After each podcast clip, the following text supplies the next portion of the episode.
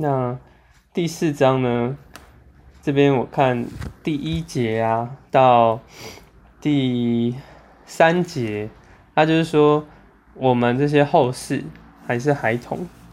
看一节就是在讲后世与孩童，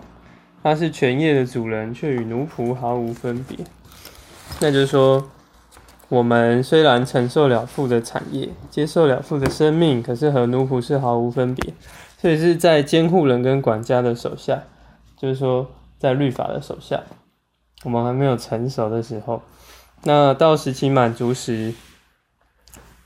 神就猜出他儿子由律女子所生，且生在律法以下。我们知道这边就是基督耶稣他成为人，那成为人这第五节说要把律法的人数出来，所以我们现在就不再是奴仆，七节讲的乃是儿子。也是神的后世。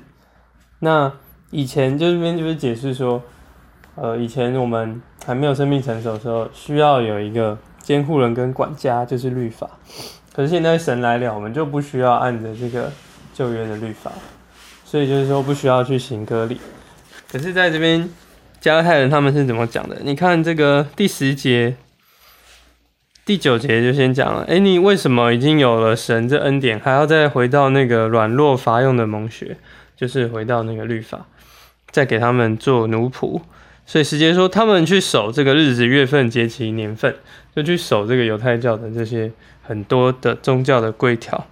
所以保罗就很害怕，唯恐他所做的是徒劳的。们，所以。呃，当在十二节到十五节，他就是说了一段，他当初传福音给他们的时候，他他们都是很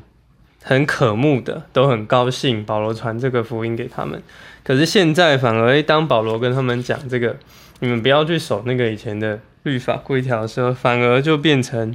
好像是这个他们的敌人了。对啊，那十七节这边有一个那些人热心待你们，就是这个宗教家。在前三章里面也有看到这些人，他们就是想要把他们引到另外一个路上，脱离基督的救恩的人。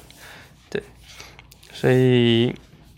他二十一开始又举了一个例子，就是亚伯拉罕的两个儿子，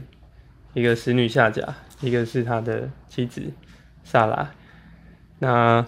萨拉我们知道他已经很年老了，已经没有办法生育了。可是他还是神就应许他能够生那个神机，这就是凭着神的应许生的，也象征我们是凭着应许生的，不是凭着那个按着肉体生的，就是下甲，他就是预表这边预表律法，所以在这边就是强调说，诶，如果你们都这么熟知律法，那你们应该知道律法的结果是什么，就是被赶出去，不可以与这个自主妇人的儿子一同承受产业。所以说，我们必须是学习像这个以撒是承受应许的。